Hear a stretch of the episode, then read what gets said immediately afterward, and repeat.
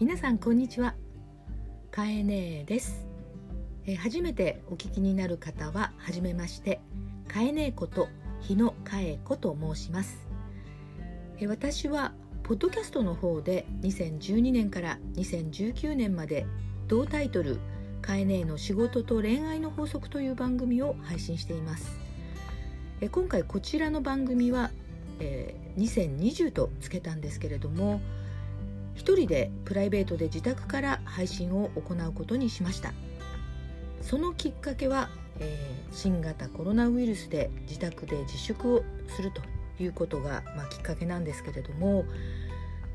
ね、医療従事者の方々がすごく頑張っているこうテレビとかまた病院で本当に苦しんでいる、えー、感染された方々の様子を見ながらもちろん家であの出ないで自宅で過ごすっていうことはステイホームっていうことは大事だけれどもそんな時間の中で自分しかできないとか自分ならではのことって何かないのかなと。もちろん寄付をするとかね、えー、何かこう自分たちができる行動をしてる方ってあるかもしれないんですけどもそうだポッドキャストしてたなと。ちょっとここのところ間空けていたし、えー、それからあのポッドキャストの方では男性のパーソナリティの方をえ、何人か、出てきていただいてこう掛け合いでやってきていたんですけれども、まあ、こんな風に自粛になったから自分の気持ちを素直に、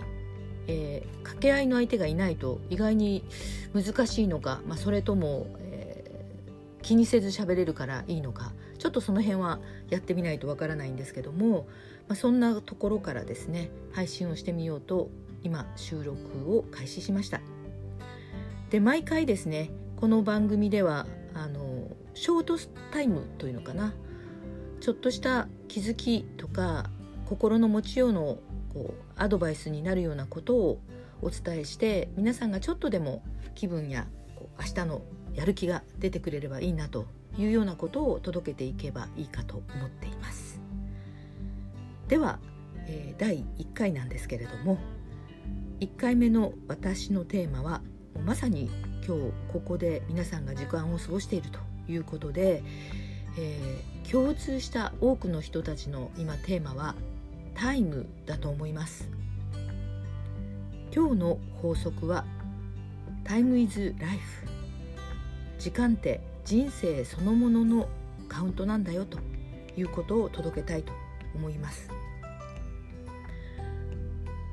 タイムイズマネーって言葉はよく聞きますけれどもねお金そのものだっていう言葉なんですけども私もいろいろ人と出会ってきて傷ついたりとかそれからその後仲直りができたりとか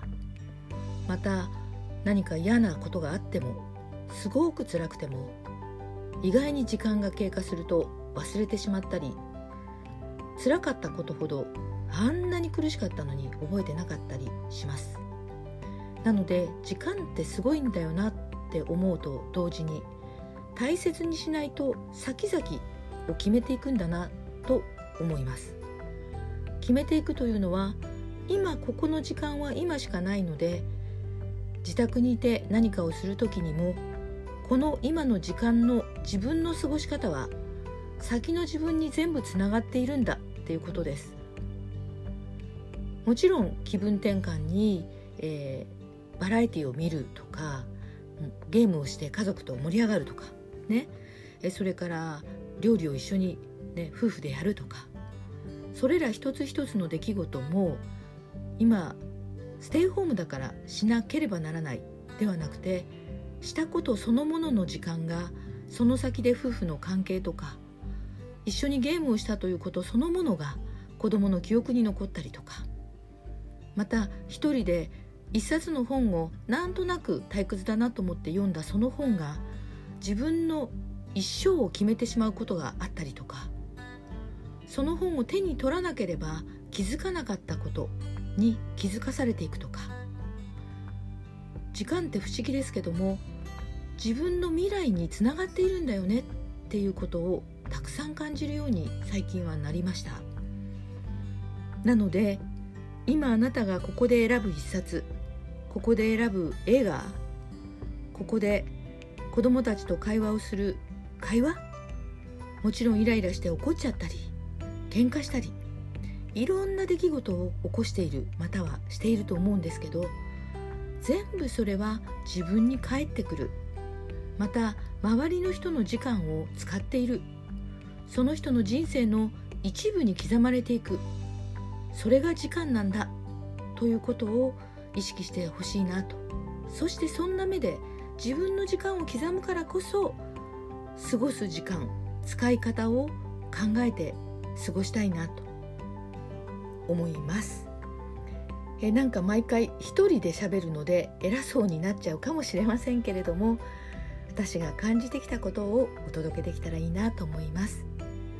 今日2020の第1回目のカエネの仕事と恋愛の法則。1 Time is life 人生とは時間そのものであり時間とは人生そのものである。今日も番組を聞いてくれてありがとう。あなたはすごい。素晴らしい。また会いましょう。